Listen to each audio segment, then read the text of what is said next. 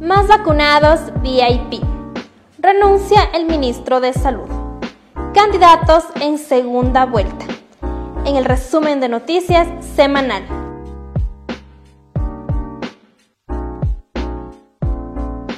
Esta semana se hizo viral un video donde 560 integrantes del Club Rotario de Guayaquil se vacunaban contra el COVID-19. El 12 de marzo, es decir, tres días antes de que se habilitara la página web, para que los adultos mayores de 65 años puedan inscribirse en el proceso de vacunación. El lunes 15 de marzo se lanzó el proceso de vacunación donde la página web estuvo caída y usuarios tuvieron problemas para inscribirse. El martes 16 de marzo, el gobierno anunció que 870 mil personas no deberán inscribirse en el portal www.planvacunarse.es, debido a que ya se encuentran registrados en la base de datos del Ministerio de Salud Pública para personas con discapacidad, también el Ministerio de Inclusión Económica y Social y el Instituto Ecuatoriano de Seguridad Social. Cabe recordar que el portal www.planvacunarse.es fue creado por la Escuela Superior Politécnica del Litoral, quienes entregaron la página para que el gobierno la administre. Después de estos acontecimientos, el ministro de Salud, Rodolfo Farfán, renunció a su cargo después de 19 días. Mauro Falconi será el nuevo ministro de Salud, quien renunció al ARCSA para asumir este nuevo rol.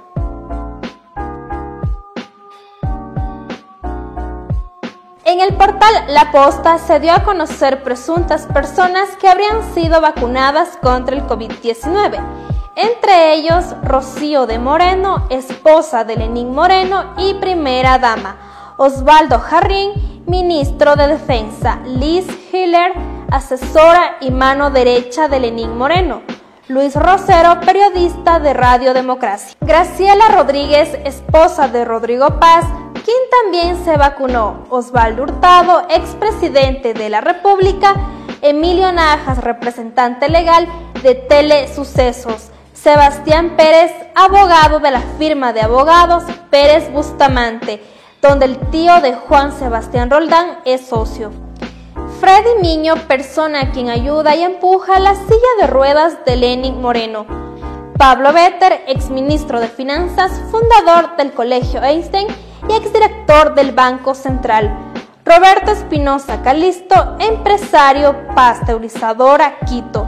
Carlos Larrategui, canciller de la Universidad de las Américas UDLA. Jaime Durán Barba, asesor político Ricardo Isurieta, abogado de la firma Isurieta Mora Bowen.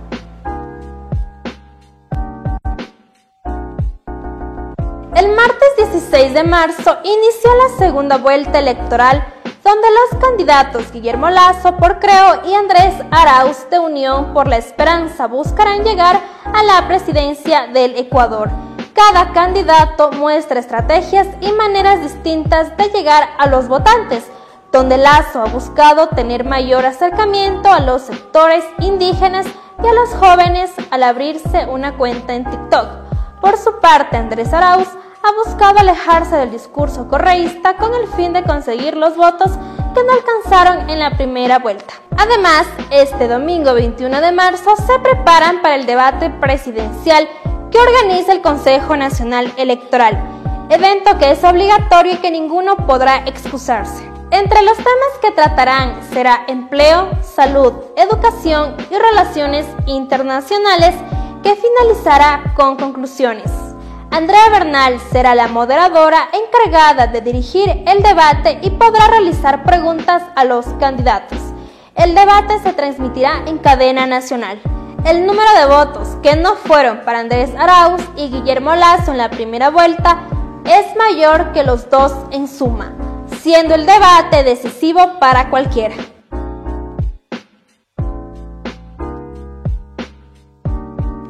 Para más información pueden seguirnos en nuestras redes sociales como Centro TV Ecuador y en nuestro programa de entrevistas y noticias Visión Informativa de lunes a viernes.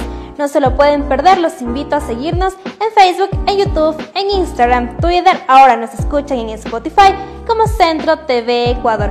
Gracias por compartir con nosotros.